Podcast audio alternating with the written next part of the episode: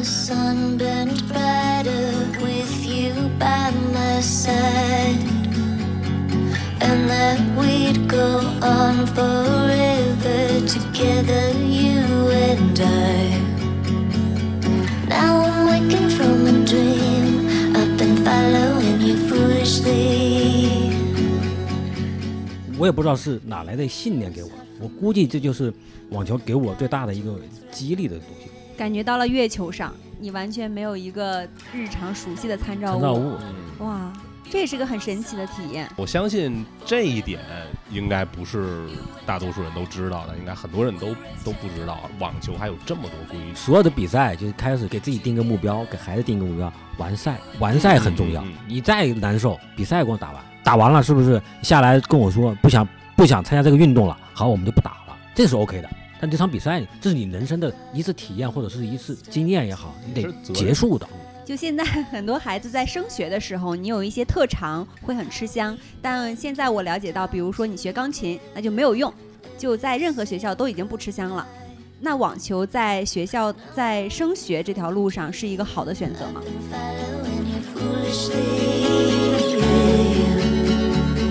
？you were playing God with me. 大家好，欢迎来到狼狗时光。你可以在小宇宙、Podcast、QQ 音乐订阅和关注狼狗时光，这样就不会错过我们的任何更新。如果你听到任何想要互动交流和发表不同观点的地方，请一定留下评论告诉我们。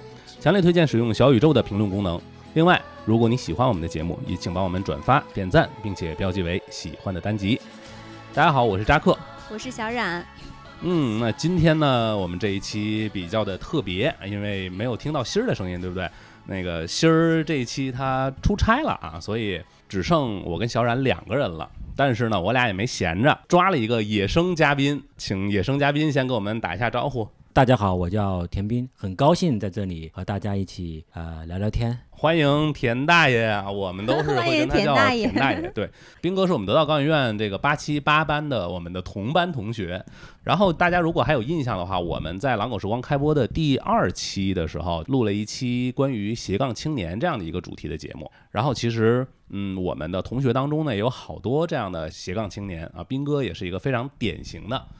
啊斜杠老年，算算算算是比较无理的嘛，对对对。嘉宾走了，现在 对其实我斌哥是在他的这个工作之余，他有一个我觉得非常高级的爱好——网球。我们该从哪儿开始呢？我们先让斌哥聊一聊你现在在网球这个业余，还是算业余网球？呃算业余业余对在业余网球领域，那你现在取得了哪些成绩？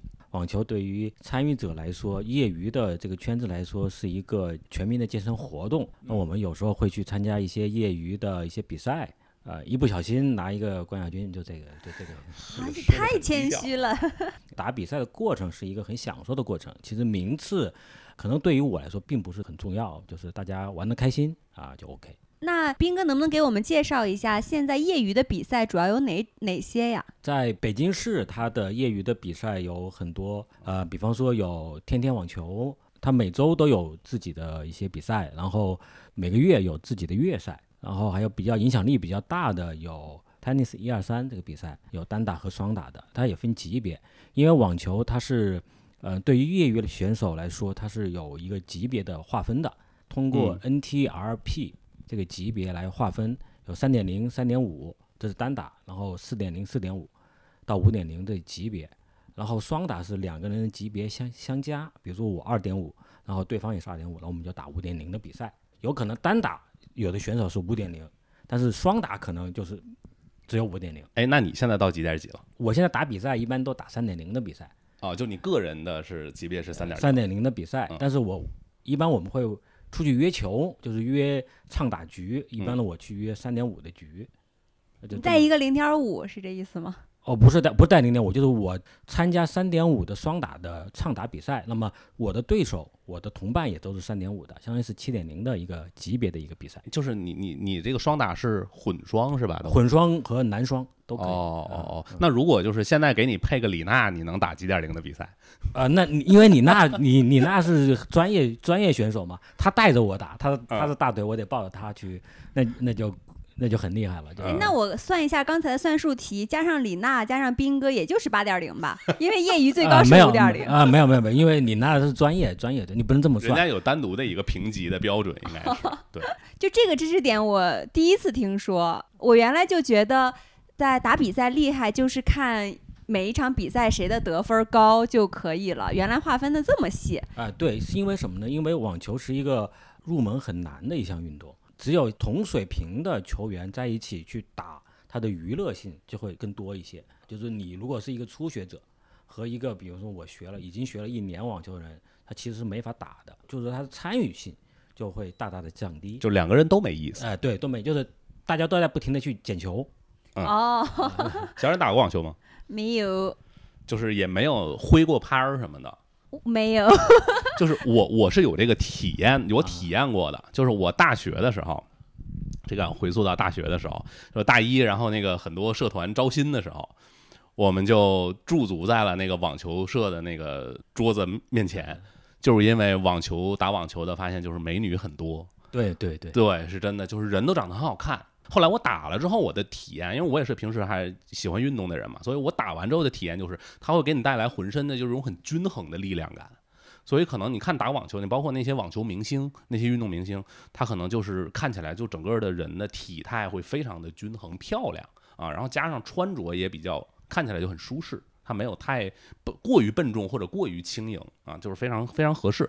哎，所以就我们当时大学生嘛，就是视觉动物嘛，就我们宿舍寝室四个人，哥仨都报了网球社，网球社，然后就买了那个装备？装备，对网球拍，我觉得自己就不行了，就是当时就起范儿了，当时就 就是我洗了个头就帅爆了。啊对，就帅爆了。是是这样是这样，对就是网球给人第一个感觉还是视觉上的冲击，是对吧？比如说像现在，比如费德勒，对吧？他很优雅，其实嗯就是大家，嗯，男生很多去学他，去模仿他，就是很优雅。嗯，那么女性呢，其实呃可以看到很多的宣传里面，女生穿的裙子，网球嗯小短裙啊网球裙，然后发带，然后拍子、球包啊，都是很靓丽的一个就时尚的一些元素吧。这就是我对网球的第一印象，因为在很多美剧里头，网球就是一项贵族运动。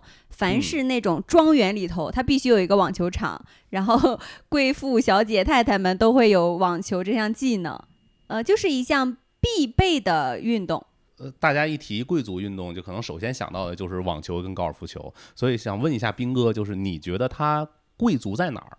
这个啊，就是网球的起源还是起源于欧洲，贵族们是这样去打。嗯你看，现在目前世界上四大满贯之一的温网，就英国的温网温布尔顿，然后他还是在一直的去要求运动员，参赛运动员必须全身穿白色，而且不准有特别大的 logo 去占于他那个白色的衣服上去，这是他的规定。他肯定他就保持了他一定的一些所谓的一些贵族的一些特性。贵族的传统。啊传统的嗯特性。然后以前是，呃，在温布尔敦，就是因为有皇室成员去会到他的包厢去看球，当时有个规定是，所有的打完比赛的球员必须等皇室的成员离开之后，或者是允许离开之后，球员才能退场。这可能是他的一个传统，但到目前，我记得好像是前年还是什么，经过了运动员的去抗争，说这个可以取消掉了。啊、哦，就是就是这么，它就可能有一些属性在里面。但我觉得啊，网球它是一项运动，它是体育运动。对于我们来说，对于我们平民来说，那个贵是真正的贵，学费很贵，学费很贵，因为你花的时间也很贵。我觉得贵族的贵在这儿，有道理，有道理那。是真的贵，实打实的贵。而且嗯你约场地也很贵，然后就那个网球拍，你现在用的拍子，就是直截了当的说，你这拍子的，从你最开始打网球到你现在的这个网球拍，它的这个价格有没有一个呃，梯度？我。我的网球拍基本上，现在目前网球拍基本上一千五左右，哦，那还可以啊。一千五，但是但是我有十来把，哦，也也可以理解为差生文具多，有被侮辱到。是因为因为就是这样，因为你刚开始去学网球的时候，它跟拍子的关系很紧密。就是说，哎，我想学某一个偶像的动作，那么这个偶像用的是什么拍子，可能给我最直观的感觉。首先第一点，但是呢，用着用着，我发现这个拍子不适合我了，就这个武器不适合我。嗯，就是比方说关公耍大刀，对吧？那我可能不是关公那么那么身高那么好，我我去舞大刀，我可能舞不动，啊那我可能就换一个。换一个兵刃，对吧？我就不断的去试，也是要不断的去尝试某一个拍子。呃，但是就是拍子它有不同的类型嘛，就像乒乓球的那个拍子一样。我知道乒乓球有什么，我们的小时候叫刀拍、手拍什么的。对，你那个网球有吗？这个我想先说一下，因为我有一个阶段非常痴迷于装逼的运动，我就去学过壁球，大概学过半年。这个拍子就很有讲究，呃，它分为你的重量跟你合不合适，还有那个拍子松紧合不合适。我不知道专业术语怎么说了，因为太久远了。但确实，你拿在手上的感觉需要你去感受的，每个拍子都不太一样。对，那是肯定的。网球拍是不是跟这样一样？我网球拍其实也是一样的。这么说吧，网球拍它跟它的拍框的面积、重量、平衡点、拍线的紧密度是有几个参数是相关的。那它会有明确的，就是类型品类的划分吗？呃，它有，就是首先是重量上它有划分，比如说女士哦哦哦带多少克，男士带多少克，就是说，当然啊这个克数是男选手也可以用比较轻的拍子，啊但是那个拍子呢也有平衡点，比如头重和头轻的拍子，它的这个打法以及最后出球的效果也是不一样的。拍面的那个床线的紧密度和最后你出球的旋转和力量也是相关的啊，这都是细微上的一些差异。那怎么去选这个拍子呢？买十来把，换着用。那有没有一百五的？就是这个入门好像有点这个入门是这样，就是我如果是给给到初学者的建议是，刚开始入门的时候，你要跟一个教练，因为你也不知道哪个拍子适合你。教练其实有拍子，你可以用教练的拍子。对哦，你用教练的拍子之后，你用着用着，你就慢慢有的一个感觉，手感很重要，对吧？手感重要之后，你可以再选择，哎，你看，哎，这个运动员我很喜欢啊，他是用什么拍子？那我就去买他那个相关品牌的拍子。我换拍子是换了好多种品牌，呃我从海德到威尔逊，到最后到 Unix，嗯呃，就是哦，Unix 还有有网球拍，有网我以为他只做羽毛球。对，它它是有网球拍，就是你你换了好多之后呢，就会发现你换品牌，发现你的手感会发生很大的变化。最后，我其实建议大家就是在某一个选好一个品牌之后，在这个品牌下面去选择不同的拍型。哦，但是依然是，如果你打的时间够久的话，依然是会有一个呃从呃尝试，然后到不适应，然后再换换一种拍子啊，对的这个过程。对对所以一定是会会会会有一些消费的。对，啊所以说这个贵嘛，贵呀。就是贵在第一点啊，就是贵在拍子上了。我记得我当时大学的时候，我那个拍子就直接在网球社买的，那拍子我印象里边可能是五六百块钱，就很贵了已经。你在社团里边买一个，它应该就是假的威尔逊吧，我觉得就是，但是很好看，是我记得是一个荧光绿的，只有这一个颜色。被我给拿到了，第一个感觉就是因为我是一个上肢力量很差的人，因为这应该就天生的。我第一次挥那个网球拍的时候，真的挥不动，就是你但凡自己用点力，这个拍子就扔出去了。这么夸张啊？呃，反正我我是觉得挺夸张的。对我这么一个上肢力量差的人来说，就不像那个羽毛球拍，你感觉不到它的存在，随便挥。但网球拍真的不是，尤其是你如果反手打的话。后来我们有一段时间，我们学校里边有一有一个教学楼，有一大面墙，我们网球的那些打打练网球的那些小孩儿们，就都去那面墙去打。后来打久了之后，就我就适应了那个那个重量，哎，就开始打的特别好了，就能保证那个球在一个就是可能比较平的这一个好的一个高度上，叭叭去打，但是你没法控制那个距离。就如果你让我把把我放到场上的话，一下子就就就出界，一下就出界，对，每一下就出界。但是在那个对着墙的时候，看起来就很厉害。然后就开始有小姑娘啊什么的就在旁边打，哎，你能不能教教我什么的，就开始来，哎，社交属性就体现出来了，你知道吧？哎呀，我天哪！你当时是不是觉得挥拍的一瞬间自己帅爆了？真的帅爆了，我可以一辈子不上场，你知道吗？不需要打场，我就对着墙打就行。那是那是一个新的运动，你看扎克，我们两个就属于差生文具多，连聊天都开始先聊设备，怎么买装备。但是我们两个连网球怎么开始入门都还不知道。对对。那所以斌哥是什么时候开始打的网球？我是呃一二年去接触这项运动的，打得多没有十年啊，就是说你你你把那个换成生命时间是没有的，其实就是以前学球学球也是一个很大的一块费用，嗯嗯呃，我们以前是一周一次，一周我们去请一次教练，一对一的教练，当时还比较便宜，两百一小时，哦，那还可以。还可以，就是场地费，呃，有时候五六十、三四十这种便宜的啊，这个当时的价格。因为你跟人家一对一学完之后，其实投资还是有点大，因为你第二周再去学的时候，你就会忘。为了解决这个问题，我们就得去找啊、相同的球友去约球，那么就是一个比较痛苦的一个过程。这怎么说？也可能那个时候的那个社交工具不是特别发达，有没有关系？对，因为约球也不太好去约。上个月听有一个老哥他去聊，因为他他的年龄比我们大十岁，完了之后比我大十岁啊。然后他说他当时去怎么去约网球，他用一个软件，专门的一个网球 APP，不是叫哎网球 APP，是专门以前叫约会的那个软件。斌哥，你这个停顿就觉得这个软件呃不是很方便透露。呃，是因为我当时听他说啊，这个这个软件还有这个用处，陌陌，哎，对对对，就真的啊那个就那个，真的啊，是是，哎呀，是我我当时也是惊呆了，我当时也是。哎，斌哥，你刚才提到最开始约教练是两百一小时，场地三四十、四五十。对，哎，那比如说在北京成本这么高的城市，现在是什么价位？呃，现在在呃五六百私教一对一五六百一小时哎，那你现在是不是可以拿这个？你现在是不是可以给人家当私教了，啊、我可以当，对吧？啊，我可以啊可以拿这个赚钱了。可以，对，斌哥好像刚取得了这个教练资格，是不是？对我去年考取了一个 USPTA 的一个教练证这个是什么样的一个认证？是网球里头只有这一种认证吗？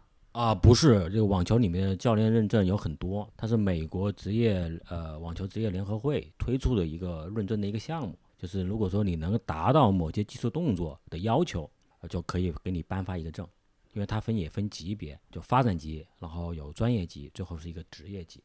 职业级教练在中国大概就屈指可数吧，啊就这个拿到这个证的教练，那你是拿到了？我是最低级的，就是发展级发展级，发展级教练，因为我就是有些的技术动作可能还达不到有些专业教练的一些要求，所以人家就给我了一个发展级。那你考这个这个过程，就是它周期很长吗？啊、首先这个考这个教练证，就是考加培训的时间其实就三天，啊，包括呃实际的操作，还有笔试，还有最后就是写教案。教案的话，一对一和一对多的教案你要写出来，时间比较紧张。考试的时候呢，技术动作要求很难，就是对于我们没有做过，就没有以前不是体育生出来的这帮人来说，是难度比较大的。有些控制点以前我们是不会考虑的。通过考这个证，我自己觉得啊，对我来说，呃，对网球的整整体的一个认识上有一个全新的一个提高。就说啊我把球正手反手打好，往前打好，发球发打好就 OK。但是其实它里面的门道很多，之所以教能够能够能教人教人家，嗯那么嗯里面的东西会很多啊。有些技术动作的要点是什么样，能够反而就去回想以前带我入门的一些老师、那些教练，对我来说有些要求是怎么样做的哦，我就理解了哦，你要我这么做的目的是什么？确实对每一个每一项运动来说，就是你这个运动员的选手的视这个视角跟教练的视角，其实还是差别真的蛮大的。真的是蛮大的。对对对，呃，那你是为什么会在一个这么高的环境里，一个城市里，然后选择了一个门槛儿又这么高的、成本又这么高的一项运动？就当时是什么机缘巧合让你去一头就扎进了网球的怀抱？也不知道，真的就当时就缘分哎就缘分，哎，就真真的其实就也不知道是为啥，因为发现这项运动嘛有难度，难度第一个技术上，第二个其实就是心理上，特别你去打比赛的时候，那些体验是好像是其他的运动可能没有能够带给你的那么种刺激。哎，这个我很好奇，斌哥能不能举一个例子？你打比赛的时候有什么样新奇的体体验，会让你觉得很刺激、就跟很别的运动哎值得不太一样分享的？我当年刚学完之后，我觉得我打的还可以，那个阶段估计当年只有二点五的水平，但是我信心满满，因为我花了那么多钱，花了那么多时间，我觉得我是可以的。当我走上了赛场，站在发球线那一刻，我的心跳快跳出来了。是单打吗？对，单打哎有伙伴会不会好一点？有伙伴也紧张，因为什么呢？因为你当你的发球局伙伴是站在网球往前的，哦，对对吧？你你要设计站在往前，然后你特别怕打到他的后脑打他的脑袋。哦，这个从来没想到过有这个担心我很担心。就是就会就你会有两种体验，第一个是你你发球你会打到你同伴脑袋，第二个是你在那往前，就为什么莫名其妙网球变成了一个信任运动？莫名其妙的被爆头。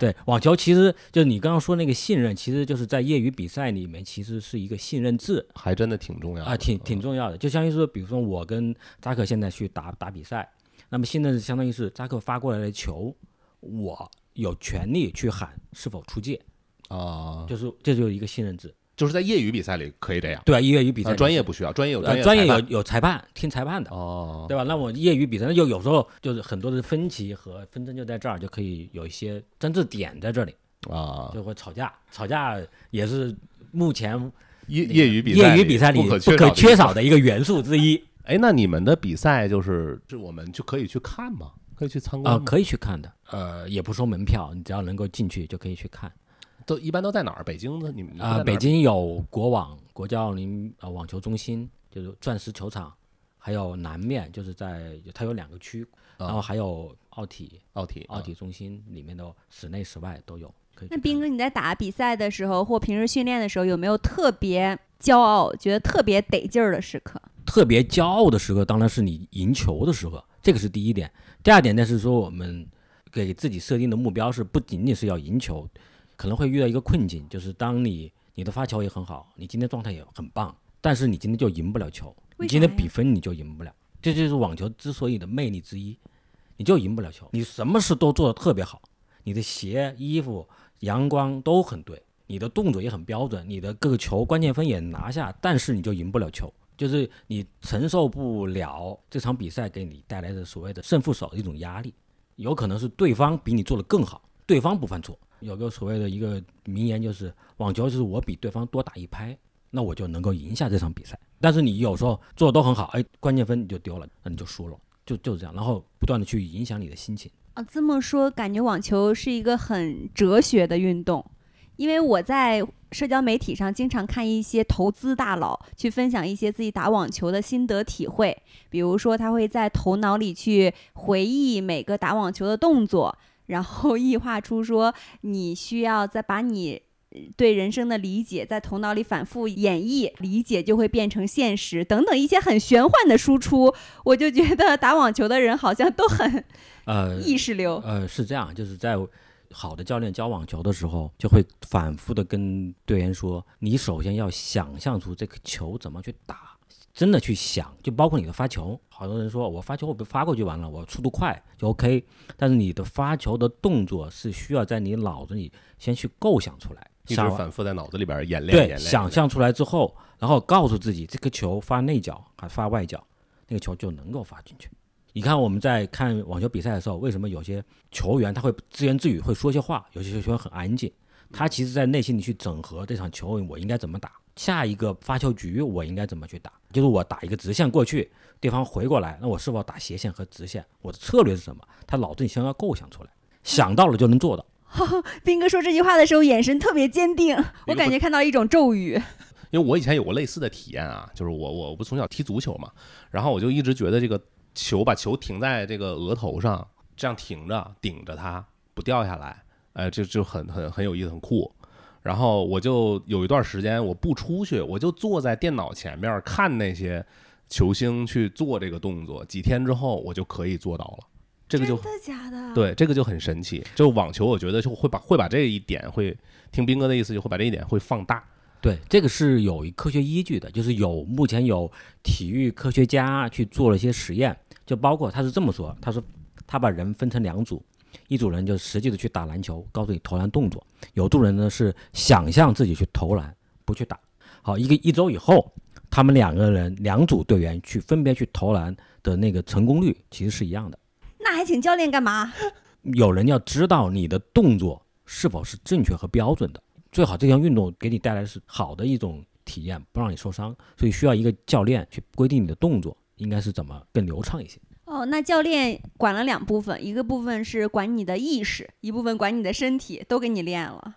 意识这方面少，还是强调你的动作，但是好多时候呢，需要一个一台录像机或者一个手机把你动作给录下来，然后你去看。你打的时候觉得哇，真是帅，帅的一塌糊涂。就你打球的时候，因为你你脑子里会构想一个东西，但是实际的东西不是。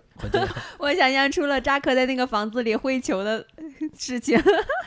我哪个房子里？就是吸引小学妹教你打网球的那个房子里哦，那那是外面，是教学楼外面的大墙壁。哦，嗯，反正三我那场，是觉得自己帅死了，都不行了都。你可能缺一台录像机。但是确实，网球就是作为一个很帅气的运动，斌哥也打了十年了。你应该是也会通过这项运动，就是交到很多的朋友，应该是对吧对？啊就是它对对对是应该是所有的运动它都具备社交属性，社交属性对对对。那其实网球虽然它是一个门槛儿比较高，可能圈子更集中一些，但是还是会打这么久，应该会交到很多朋友。在目前怎么说，就是在网球就是认识那些人吧，朋友，那些朋友中，球友中，嗯各行各业的都有，就是你嗯想不想象不出来的人，就是有些做游戏的人，嗯有些做保险的朋友，对吧？然后还有一些做投资的，做还有一些行业也不能说的，嗯嗯很多人。不 能说不，能说的，我们把麦关了，我们说一下吧，聊一聊。嗯就是很多很多，就是就是这个这项运动其实很普及。我们会看那些，比如四大满贯的解说，他会就会说网球现在是呃小球中的大球，因为我们知道三大球嘛，足球、嗯排球和篮球。那么除了除此之外呢，网球是第一项运动，啊，是吗？是不是羽毛球、乒乓球啊？不是？哦网球的受众会特别多，这个是在全球范围。全球全球范围的。哦对，哦，但是在中国范围内一定不是这样吧？中国范围一定是乒乓球。呃，对。对然后上上上次还跟一个乒乓球的国手去打了网球，乒乓球的国手乒乓球国手的集训队员去打了一哦场网球。不是前段时间出事儿那个啊，不是那个，不是那个，他行吗？他 呃相当行，相当行，对，哦但那个打的特别好。在我理解里，网球是一个很力量型的运动，那个拍子很重，然后它那个场地很大。对，是这样的，就是网球确实是一个力量型，我觉得网球，我想象不到第二个运动就是能像网球这么的均衡，它几乎是需要调动你所有的运动能力，你有足够的空间去让你奔跑，球的来回的那个频率又极高，就你需要时刻保持一个高的心肺运动的这样的一个状态。有一句话就是最近在网球职业圈里传出来的，说的是网球是用腿在打球，就是只要你能跑到位置，你球就能打过去。哦网球不是用手来打，网球是用腿来打的。其实我们现在也逐步的去认识到这个点，就是说你能跑到跑到合适的位置去击球，OK，不停的跑。对，你想有多累吧？嗯听着就很累。对，对，那真的是跟我原来的认知完全不一样。那我想问斌哥，什么时候就现在学网球还来得及吗？已经三十多岁高龄的我，呃，没问题，没问题。你像我十年前才学的嘛，对吧？十年前我多年轻，对吧？嗯，网球入门，你能不能给一些建议啊、首先建议就是跟一个合适的教练带你去入门。第二点就是要找到一个合适的小伙伴和你在一起去练习，这个很关键。因为成人学网球最大的是兴趣，网球刚开始的时候会极大的磨灭你对网球这项运动的热爱，嗯，因为它会消耗你的金钱和时间。你想想，我花了一年的钱，我花了一年的时间，结果但是正反馈其实很少的，少相对其他运动来说。你想想，你想想，比如说你你你去踢足球，你现在买了一身装备，买一双足球鞋，然后你跟我们一起去踢，踢的时候我们你就往门前一戳，我们给你喂几个饼，你你碰一下进去了，你就有那个正反馈，你就有成就感。哦网球很难，对不对？对网球特别难，而且有一点就是说，比方说你今天已已经上了一天的班，特别累，晚上要去去练。其实说说白了，你上周练得很好很嗨，但你这周各种不爽，对吧？你又没没法偷懒，那你的钱也得花，那怎么办？心情就很极大的下降。但足球不一样，你哪怕你今天上午被嗯老板骂了，这下午哎踢球嗨呀，因为场上十个人八个人，大家一伙一起嗨，对吧？还可以去唱个歌、吃个烤串儿这些东西。但是网球不是，训练完两个小时，那你就自己收拾包、收拾自己的行李回家，很孤独。网球也是一个很孤独的运动。而且这个运动就是相对足球来说就很奇怪，你不能瞎玩儿，你没有瞎玩儿的那个过程，几乎可能前两年。我跟我一个哥们儿，我俩也是心血来潮，我就说，哎，那儿有个网球场，体育公园里边儿，说咱咱俩办个卡去打一下。我说我大学时候还网球社的呢，你知道怎么着？我们俩就去了，然后那个场面就是，叭，我一拍打出去了，这个球就飞十丈高，飞出了那个球场，对，然后他就去捡，他一拍子我就去捡，你想这有什么意思呢？对不对？网球果然是个靠腿的运动。哎，那斌哥，你刚才说一个好教练可能会对你很重要，是教练给你解决了某一部分反馈的问题，或带你入门的问题吗？网球教练一定要解决你当下的最关键的问题。比如你学了一年了，好吧，你或者学了半年了，你发球现在目前应该是解决什么样问题，能够给你最大的提高？哎，那你是怎么跨过就是前期？除了找教练之外，你自己心理上，比如说我遇到了，我练着练着，我实在第一个是没意思，然后又又没有什么正反馈，又孤独，又孤独，呃，又贵然后又贵，反正就是遇到瓶颈吧。你遇到过哪些瓶颈？然后你是怎么去突破的？这个话题说起来有些沉重啊，就是呃这么说，我一九二零我去打比赛，每一场球都没赢，两年没赢过球没赢过一场，就还真的能活吗？后来我也一度都怀疑，我他妈输到输了两年球了，我我干嘛还要去？有些球啊，就是我的发球局，我已经四十比零领先了，我还赢一颗球就行了，莫名其妙就输掉，就很奇怪。但是支持我的是什么呢？支持我的可能就是，我希望我能下一场去赢掉这场比赛，就是我我希望我能够赢。我也知道某些运动员，就是现在有些成名的运动员一直在输，一直在输，但是他成名之后赢了一场比赛后一直在赢，我也不知道是哪来的信念给我，我估计这就是网球给我最大的一个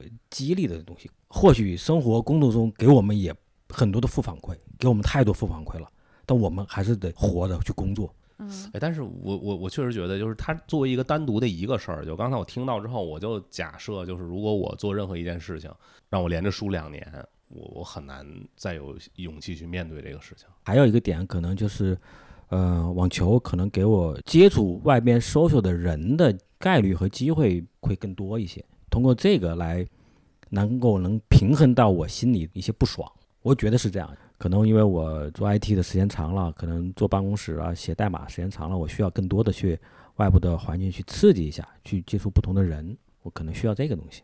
哎，但是你们在运动的过程中，这个打球的过程中，你们是不能聊天儿的，没有那个肺活量，对吧？对对，要又特别远，对吧？对啊，然后因为网球是这样，网球是呃打累了之后，比如有一局之后可以休息，那个时候可以做简单的一个交流。然后还有一点就是每颗球你打出去的每颗球，以及对方给过你的球，有时候我把它当成一个交流的一种方式，就可能说啊、你打过来这个球是什么样的，我可能去理解为一个什么样的东西，可能是一种交流的方式，这比较奇怪啊。就可能是意意象化的东西，我不知道能不能理解，像一个能量球一样。我想象出来就是球飞过来，然后我拍儿挥过去，啪打在这球上，这球爆爆开，在吗？两个字儿。然后再回来一个说，呃，我想晚上约你吃个饭，对，啊，可以的晚。上吃火锅可以吗？嗯，哎，斌哥，那你还记得两年没赢球过后，你赢的那一场球之后的感觉吗？其实也没感觉了，就是因为你最后把输赢就看淡了。你把输赢看淡之后，你反而能赢球。那在此之前这两年里边儿，心态崩过吗？现在真的崩过，怎么怎么崩的？就是我记得特别有意思啊，记得有一年是参加那个第一届国网杯，就是国家网球中心举办的国网杯，它是一个全民健身的一个网球比赛。嗯，啊，当年我们特别开心，我跟我老婆两个人去报名，哦，我老婆也对我老婆去打，对哦，去报名，因为学了好长时间嘛，你很有自信，那帮啊，你觉得啊那个不行，那个不行，很有自信上场，就关键分一分分丢，一分分丢，该赢的球没赢。打完之后回家之后就衣服我也没换，我就躺在沙发上我就睡着了。我老婆给我拍张照片，我现在还留着啊。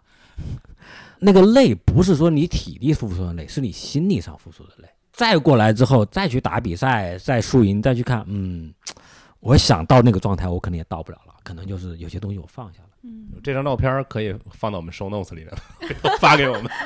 斌哥的至暗时刻。对对对，就刚才我在问这个问题的时候，我期待斌哥给我一个非常兴奋，就是怎么样描述我当时那个激动的心情。但斌哥就是说，你看开了以后，呃，已经好像是一个破碎的自己重建完之后，再去赢得了一场新的胜利。呃，完全没有那种像一个赌徒一样，我终于翻盘了，完全不是这样，就是到了一个很有哲理、很有高度的一个境界。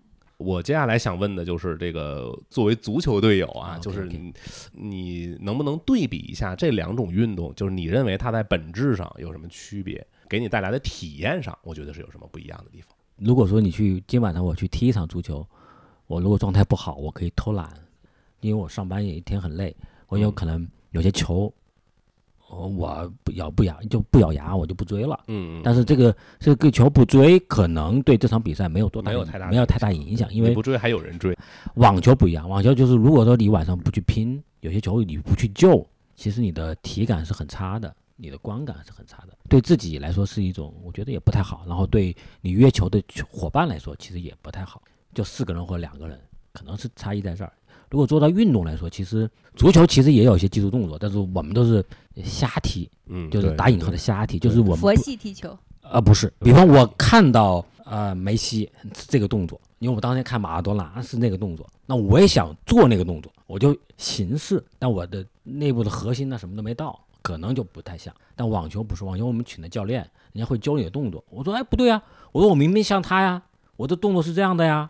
他说不是，你的动作跟他差别很大，是为什么？你的首先你的握拍不对，你的站姿不对，你的球的距离不对，好多运动其实是在瞎玩儿，就是玩儿、嗯玩儿票。嗯但我们得说，网球其实也是在玩儿票啊，但是就是说，我们希望能够玩的稍微专业一点点，嗯，这么个概念。足球，因为它的这个整个的性质，就是这个球呢，它二十二个人踢一个球，然后像那网球来说，就是两个人打一个球，然后呢场地又很小，然后这个网这个回合往返的密度又非常大，所以它其实给你个人发挥的空间其实是没有足球那么多的。但是网球可能更多的就是你那个基础的技术动作会决定你最终的成绩，但是足球可能你这一场灵光乍现一次，就 OK 了，就就搞定 OK 了，就搞定就搞定了就今儿就值了。啊，值了。完了之后去撸串喝啤酒了。我中学的时候就是会系统的练过一段时间，也会有很明确的基础的技术动作，就比如说传、停这些东西。就是当时我们练的这些人里边，都是那些好小孩子里、初中生里边踢得不错的，踢得非常好的。然后就教练来了，说你来吧，你们就开始就是那种呃分两队，然后对对着互相传球、传接、传接、传接，你就会发现。连一个停球这么简单的动作，你就是做不好，所以就是他也有技术动作，但是，嗯，可能跟网球那种很多细节的对他不会抠你，就是有些东西他没抠，就是我我们可能去玩儿，就是我买双球鞋我就去玩了。像羽毛球是我买个拍子我就去玩儿去了，那我可能打可能哎我就打高球，呃我可能打很多来回，我我我今天下午的锻炼也达到目的了。那网球不是，你买个买个球拍，然后买一堆球，你把球所有的球打过去，捡球半个小时。那斌哥说刚才 打球和捡球这个过程，我会想到一个组合，就你去打球，然后你的孩子去捡球，好像是还变成了一个亲子亲子运动。对，我也想问斌哥，网球是一个好的亲子运动吗？这个话怎么说？反过来说，孩子打球，我捡球。因为现在好多家长去让小孩儿去学球，完了我的孩子也去学过球，也是请教练去教他。但是因为我们知道课时费很贵嘛，捡球会花很长时间，嗯，那捡球的工作就要由大人来参加。哦，有道理，有道理，对，当我 这一下子就有动力了。向贫穷低头。对当我学网球教练之后，我就说，哎，那我来教你，我还可以省你教练费。嗯对？吧？多好！其实有好多副组长去打球，那就是他们培养自己的孩子，跟他们一起去打双打比赛，也也取得过很多好的成绩。任何项目，你只要跟孩子一起参与，都是一个很好的亲子亲子活动。那斌哥刚才提到了大人学网球靠兴趣，然后入门很难，有很多门槛儿。那孩子学网球是一样吗？我觉得孩子是一个很容易放弃的物种但是孩子会迫于你的淫威，是吧？啊。你必须得去，对吧你？家孩子是吗？我家孩子是刚开始是刚开始说啊，OK，那我去，我每每每周去，然后逐渐大了，就像是做和尚，嗯，我要去我就去啊，不去我就在家躺着。现在慢慢的就是我不想去了啊，不想去那就不去了，就一切以他的意愿为来。就是你想干嘛？你说，他说我今天想想去打街机，那你就去打街机。啊，是一个很好的爸这好。开明啊！对嗯，我们小时候打街机那就挨揍了。嗯是我也是，我也想，你凭什么？我这么开明，就是因为我小时候也挨过揍，因为这个事儿啊。哎，那孩子如果学网球，从什么年纪开始学会比较好？五六岁就可以。哦，他有儿童的球拍对是，吧？儿童的球拍、儿童的球，现在还有儿童的场地。现在就是这个网球的教育，它趋向大众化，它是让孩子们去怎么去参与到这个网球中，它有专门的课程给到教练，然后教练去推广。但是你会遇到一个问题，你想想，网球场多大，对吧？当一个成人心理状状态不足的时候，就是你当你去麦当钻石球场，就北京的钻石球场或者四大满贯的球场，你走进那个场地，你的腿会软，因为它是一个斗兽场型的一个哦哦，一一个一个比赛场地，因为观众都在都在你上面，对吧？你在最底下，对于孩子来说，这么大空场地，对他的压力是很压力是很大的，嗯是会特别大的。那怎么办呢？就小场地，我画个小场地呢，让小孩儿去玩儿。那么，首先第一个，我的运动习惯达到了，我的体能达到了，我的握拍姿势达到了。随着年龄的增长，我把球也变了，因为最大小的时候球是大球、软球，到了十几岁，球就变变成棕色的球或者红色的球、橘红色的球，最后变绿球，最后变成职业，就是我们通常打的哦，不都是绿球啊？我还以为都是绿球。没有没有，最最早是红球，它有不同的红球、哦橘球、黄球，那就不同的球，给不同年龄的孩子去提供去打。斌哥刚才又给了我一个意想不到，就是他说走进那个场地的时候，人会很恐惧。我没有走过那个场地啊，因为我从前去的场地，比如壁球场地，它是个很小很封闭的场地。呃，羽毛球其实也不是很大，包括足球场，你们说踢半场、踢全场，其实我感觉也还好。但我刚才脑补了一下，斌哥说我走进网球场地，你在一个环形场地的最底下，我想象了一下那个画面，确实挺恐怖的。就对成人来说，其实也是一个压力。对，压力挺大的。但我原来没有这么想过这个问题，我觉得这也是网球很难的一个方面。很难的方面，就是有些职业队员去进到四大满贯的场地，腿是发抖的，因为你想想，全场那么多人，足球场你想想，人多是吧？十几万，但是十一个队员呢，我们手拉手，对不对？哦，难怪进场的时候要手拉手。对，我们得撞着打一起走。在网球，这群小朋友。对，在网球是我是背着一个球包，一个人走进去，然后教练说开始不准讲话，比赛中是不让人任何讲话的。嗯，但凡有讲话有走动，球员可以提出意意见，但裁判说啊，你你观众你安静一下，因为他那个收身是往下走的，就跟斗兽场一样。还有一点就是在发球，发球我们知道上手发球要把球抛出来，啊，对，抛出在那个点的时候，有时候你训练的时候你可以会有一个目标，有个参照物嘛，在那个球场里是没有参照物的，你抛出来那怎么怎么看那个？就是天空，天空那背景就是只有天空。对你你你那个呃确实很难，感觉到了月球上，你完全没有一个日常熟悉的参照参照物嗯，哇，这也是个很神奇的体验。就我能想到的，可能就是拳击了，也有你说的是拳击吗？拳击拳击拳击也有也有，对包括你说的对拳击还有职业摔跤啊，对也有对，斗兽场。像像那个篮球 NBA 的篮球 NBA 也是也是一样，对，但是不 NBA 它也是人多，人多嘛，就主打热闹。对对对，但是手牵手啊一起走，对啊，就是我现在这么对比的话，就是整个运动的气质都不一样。我觉得严肃都不足以说形容这个网球了，我觉得有点肃穆了，嗯都不许说，话。我的天，当时比如说啊，比如我们当年去就我们去看一场网球比赛，我买票了，我快进去，那个工作人员说不让进，哎，我买票了，你看我我进了，开始了。他说这场这这一分打完，这一局打完了才让你进去。哇，就是说你你你不像音乐会对吧？音乐会比如说八点开始，我提前到我就坐那，哎嗯咬咬牙听。你迟到了对吧？或者是怎么悄悄的悄悄的进去可以，他是说你等着，人家就是不让你进。完了之后开始了，啪就赶去去抢位子。有机会一定要去球场体验一下。对对对，我相信这一点应该不是大多数人都知道的，应该很多人都都不知道，网球还有这么多规矩。对，嗯当年网球来北京，就是北京中网展开第一场比赛的时候，其实中国人是不太理解、这个，那当然了，对，然后就是鼓掌，就是说，哎，好球我就叫，然后乒乓球的那种哎，对啊，就叫，就特别那个。后来裁判说，也是工作人员做了大量的工作，就是说，在网球比赛中你是不能说话的，你是不能大声喧哗的，而且有时候会会很随意，我去走动，哦就是就打的比赛嘛，我接个电话，我就走走起来了，就很影响人家。就是在比赛中，球员是专注力是在球上的，嗯嗯，这这个专注力不能丢，你丢了丢分了，你丢分了，可能你就啊就一分嘛，但是这一分可能会影响他整场比赛。就像我刚才我们说的，就是你所有的都做得很好，但是就赢你就赢不了比赛。就那真的就是网网球，我觉得这第二点就是贵族运动贵在这儿了，这个就真的是贵在灵魂里了。我觉得，嗯，是，包括在国内可能还需要一个阶段去普及，呃，嗯，去教育市场。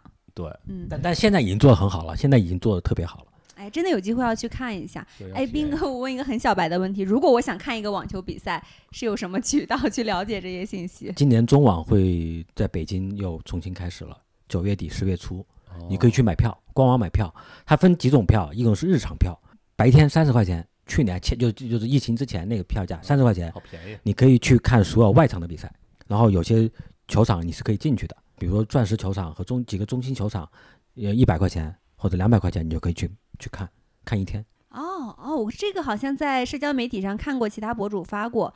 他是温网，可能呃，他是去买一个有联票、通票，啊对对对哦对对然后你去进里面去一天，然后看自己想看的场次。对，没错。哦，嗯，这个感觉就是一个很奢华的体验。它是一个相当于是一个 party，就是哦现在、现在现在现在这个说网球现在运动就是越来越做的像 party，他把自己的网球的文化包装在里面，然后厂商赞助商的文化，然后以及球员以及球迷的交流都在里面去体现出来。嗯，这个比喻我觉得很贴切，就是我从外面看也是这样的一个感觉。可能你懂这个更乐在其中。意味着就是，如果我买这通票的话，我买了一天的票，我在里边坐一天，没错，我里面有吃的有喝的。我就一天不能说话，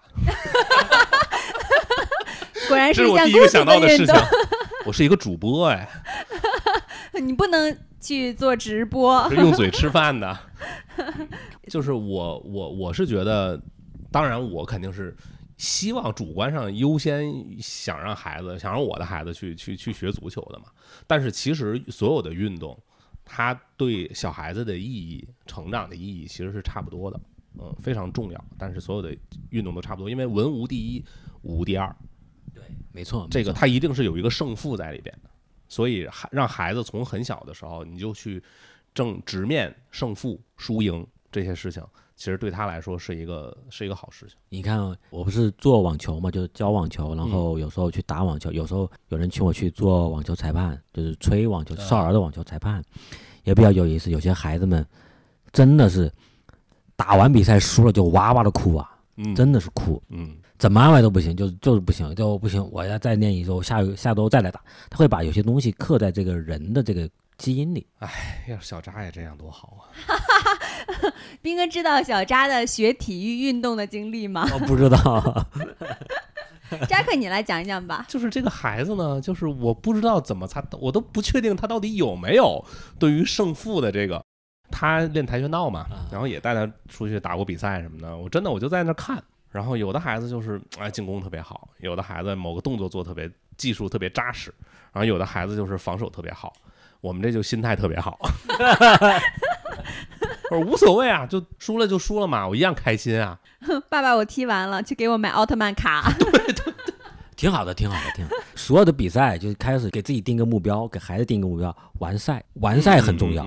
因为你会看到，在网球比赛里面其实是可以退赛的。退赛呢，对运动员来说可能是一种保护，但是对于观众来说，我花钱买票了，不太好打。去年退役的费德勒，他有过伤，但是他从来没退过赛，职业操守，职业操守特别好，就是他不退赛，因为他当年有一场比赛确实是腰部受伤了，但是坚持把比赛打完了。完赛是最基本的一个要求，你打完，你再难受，比赛给我打完，打完了是不是下来跟我说不想不想参加这个运动了？好，我们就不打了，这是 OK 的。但这场比赛，这是你人生的一次体验或者是一次经验也好，你得结束的。嗯刚才提到体育运动对孩子很重要，我当时理解说你会有一种体育竞技精神，对，可以刻在你的骨子里。你们觉得体育竞技精神如果用几个词来形容的话，你觉得会是什么？更高、更快、更强。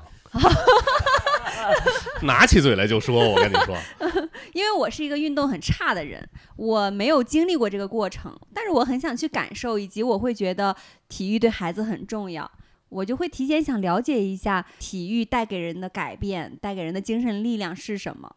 所以，我碰见体育好的人，我都会问这个问题：你觉得体育带给你的精神改变是什么？第一个是身体上真正的发生了变化，嗯身体的素质比以前好了，这是其一。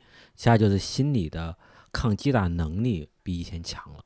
我一直在输，输了两年，我没有放弃。生活对我们的捶打是特别的残酷的，那我还在想办法去怎么去解决我那些问题。在网球中是这样，因为刚开始你输球，你觉得哎是我的技术不行，怎么办？我去想办法，我去解决它，我去找教练，教练说你这个要练啊，我就练。啊、教练说你比赛打少，我去打，对吧？我去找到问题，我去解决它，跟生活中和工作中的困难是一样的。嗯就是你在体育这件事情上，它没有一个绝对的顶峰在。比如说你是练短跑的，你是永远要追求那个更短的那个时间，对那个那个零点一秒，我还能不能再超越一次？嗯而且你前面积累的越牛逼，就比如说像斌哥，他两年不如果不是一直在输，他两年一直在赢，他后面积攒的那个对失败的恐惧会越来越强，你会越来越怕输。其实不是所有人都体会过的。呃，就是我刚才代入了一下斌哥在说网球进到球场在练习，有一些挫折，有些打击。呃，我会幻想出一个画面，就是你进到网球场里头，那个场地很大，但是也会把你自己的自我放得很大。你会很关注你身体的每一块肌肉、每一个动作，你会关注你的意识有没有给到，你会关注你现在跟队友的关系怎么样。就是在一个空旷的场地里头，你可以很清晰的旁观到自己很大的一个自我，去完成这一场比赛，去克服每一个困难。我觉得是一个很神奇的运动。哎，这项运动是不是也会进入，就是那些大神们会不会进入那种入定的状态，就像跑马拉松一样？会，就像那个体验，我觉得大多数运动是没有的。网球技术中有一项，就是教练不断的跟你说一件事，就是叫盯球。啊，我我我们就拿这个事情来说啊，就你看知道那个专注度到什么时候？盯球，我有问你，盯球到底盯的是什么？盯球的哪个地方？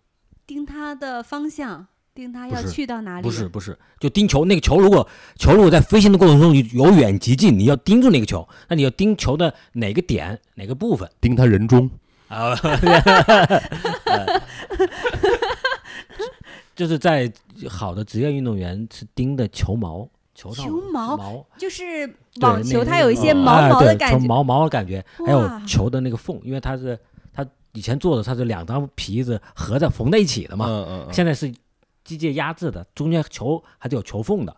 你你所以说，你想想，我在高度集中的时候，突然旁边有个人在走动，那我怎么办？就就就在这儿，嗯，就在这儿。哇，这个好专业呀！对我突然就回想起当年我们在那个那个对着那面墙打球的时候，就是我这一拍子挥出去，然后这一我真的是那是在那种情况下打球，就有多大劲儿使多大劲儿嘛。打到那个球打到墙，我要保证它还能弹回到我面前。就这个过程，就是我听着那个球嘣嘣嘣嘣那一声一声响，哎，我再回想一下，确实是你很少会有那么专注的状态。对，没错啊。那个那个状态绝对不是你说你坐在呃工位上，然后我好我要专注了，然后就开始专注，不是的，那绝对是一种修炼。我对那个球毛很感兴趣。斌哥为什么要盯球毛啊？球毛是球上最小的一个部件，你会很享受一种感觉啊，就是当你去击打一个球，球在你的网拍上接触之后，球毛会炸开，啪就飞出去。哇，我听得现在汗毛竖起来，就是真的只有人人类，我觉得这个物种真只有在专注到这种程度的时候，你才你才可以就是明察秋毫，对对到到这，个程度，嗯，听着就是一种很爽的感觉。对对对，嗯所以就是，嗯，我再 Q 一下听友啊，这个我我这是我们在我在节目当中的一个一个角色，就是我我其实很想听到大家你在做什么事情的时候，你认为你最专注的体验是哪一次？啊，欢迎你分享给我们。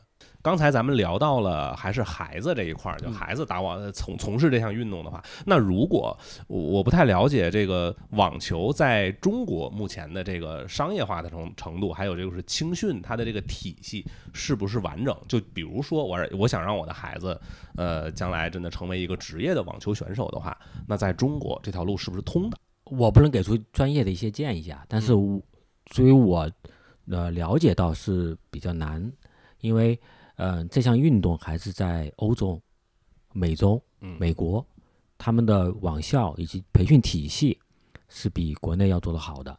嗯这个是因为他们有高质量的运动员俱乐部，然后再去打高水平的比赛，才能做到这一点。在目前中国来说是，目前来说是没有的，但是也有人在去努力去往这方面去去做。那我想补充一个问题，扎克的对立面。就现在 很多孩子在升学的时候，你有一些特长会很吃香，但现在我了解到，比如说你学钢琴，那就没有用，就在任何学校都已经不吃香了。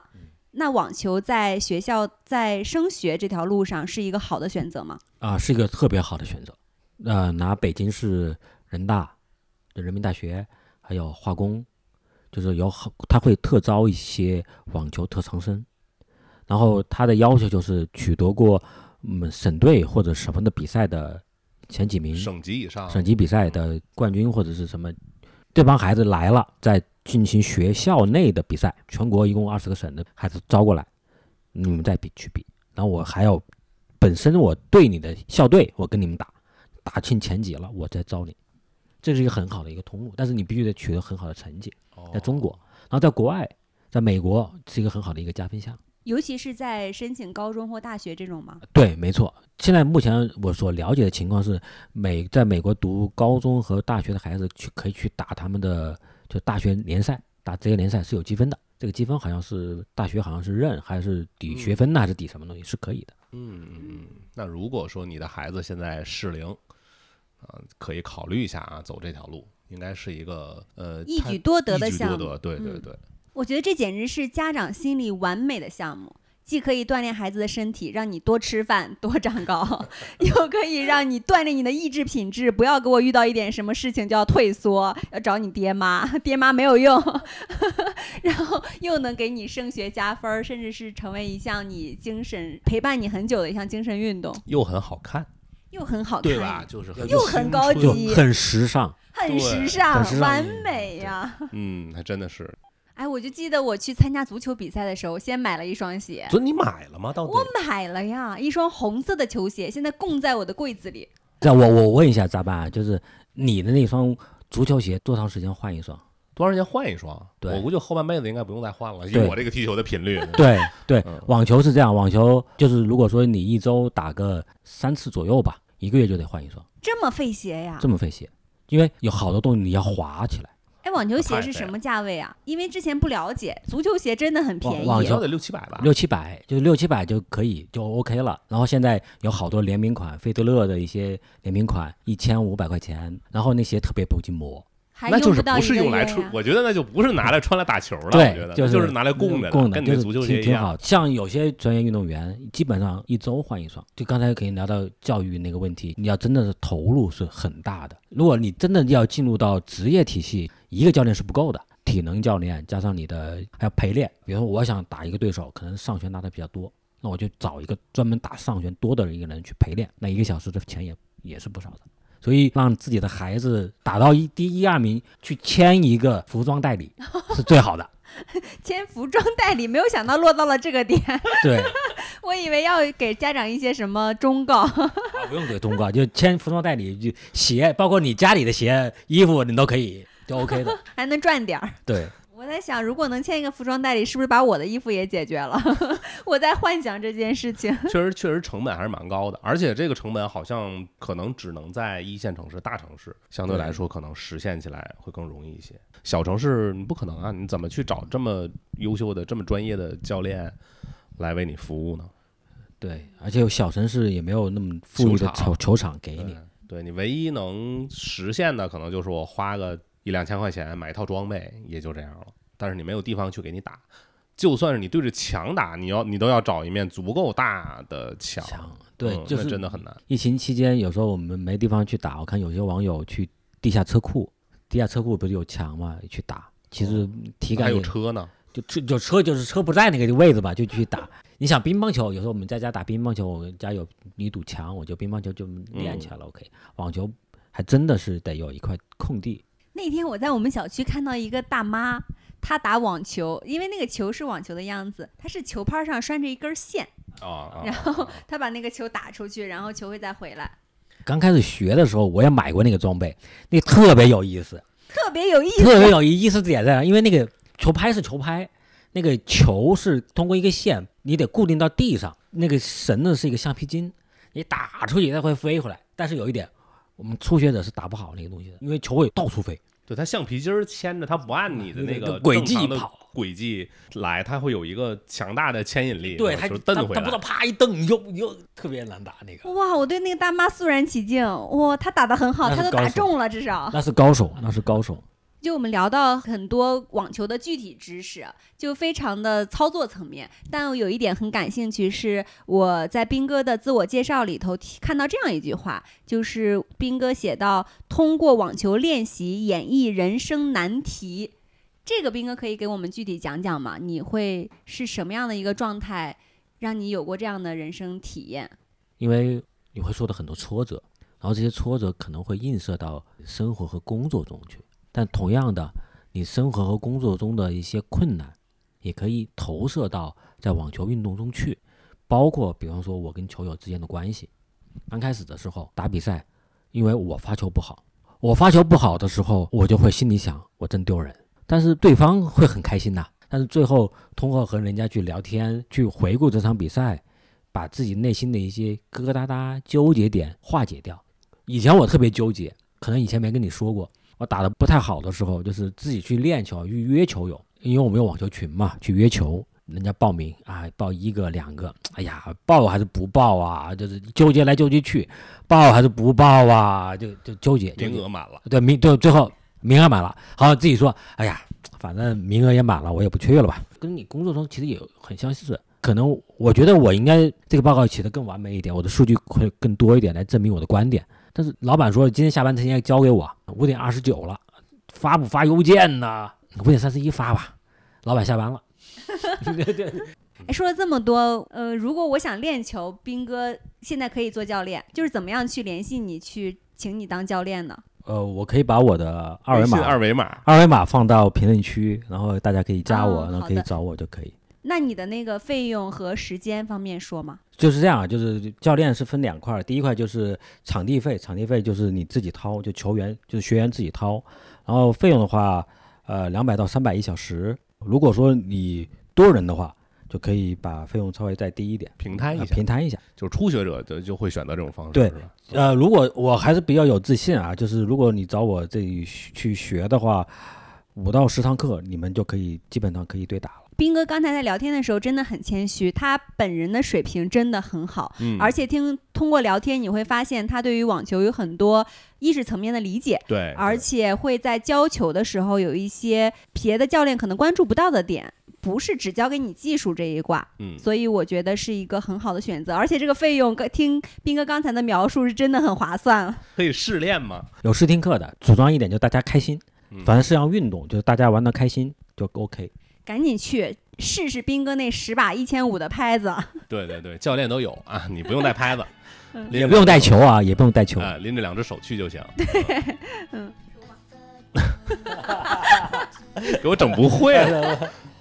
好，那今天我们也聊了很多的了，然后这个整个过程的这个知识或者说是这个信息的密度其实还是挺大的。那我们今天就先聊到这儿。如果是你或者是你的孩子对网球有兴趣，或者是想往这个方向去探索一下吧，不敢说发展，我觉得，但是确实这个运动，通过我们今天的了解，它确实是在众多的民间运动里边，还真的蛮特别的啊，它能给你一个。不太一样的体验啊！其实我听完之后我也挺挺好奇的啊，所以如果你有兴趣的话，就在评论区里边，然后给我们留言，或者也可以跟直接跟斌哥去互动。那我们今天的节目就到这里，好，大家拜拜，拜拜，拜拜。